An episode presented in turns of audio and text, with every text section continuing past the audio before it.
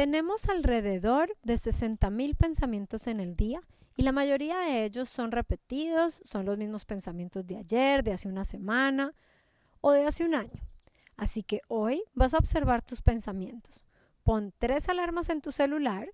Cuando suene cada alarma, te detienes y observas qué estás pensando. Y te preguntas, ¿es completamente cierto ese pensamiento? ¿Quién está pensando esto? ¿Cuál será mi próximo pensamiento? Toma nota de tu experiencia. Soy Sandra Benaim compartiendo vida.